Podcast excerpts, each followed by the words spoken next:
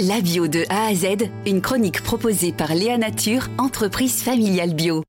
Quelle solution pourrait relancer la demande et la consommation en bio? C'est la question à laquelle vous répondez, Suzanne Gorge, pour le think tank Terra Nova. Vous y répondez par une vingtaine de propositions, rien que ça. Quelles sont selon vous les plus simples à mettre en place? Celles où il faudrait ah, finalement assez peu d'efforts pour pouvoir réussir à, à les mettre en place et que ça puisse inverser la tendance sur cette consommation en baisse de la bio?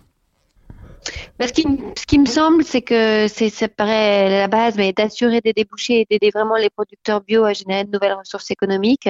Euh, il faut permettre, il y a des applications, par exemple, aujourd'hui, qui existent, qui permettent à tout un chacun de pouvoir identifier très facilement le producteur bio qui est le plus proche de chez lui. Enfin, je pense qu'il faut essayer de systématiser ça, d'utiliser la technologie pour mettre en lien euh, consommateurs et producteurs et créer des débouchés nouveaux.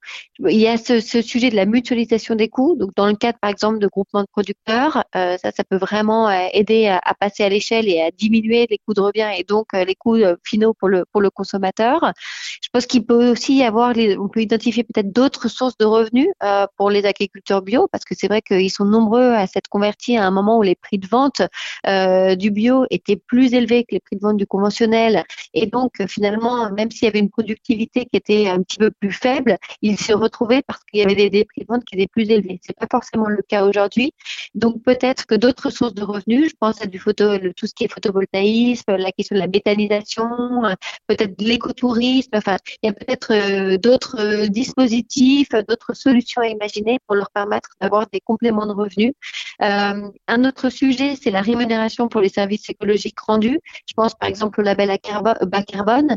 il y a toute une, myriade de, petites choses qu'on pourrait imaginer pour leur permettre soit d'augmenter leurs débouchés, soit d'avoir des revenus complémentaires.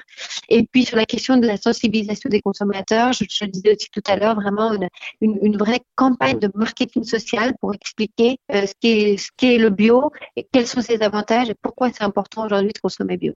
Merci Suzanne Gorge. Je rappelle que vous êtes l'autrice de cette note pour le think tank Terra Nova, la bio en baisse, simple ralentissement ou véritable décrochage. Merci beaucoup à vous. Léa Nature, fabricant français de produits bio en alimentation et cosmétiques, bénéfique pour la santé et respectueux de la planète.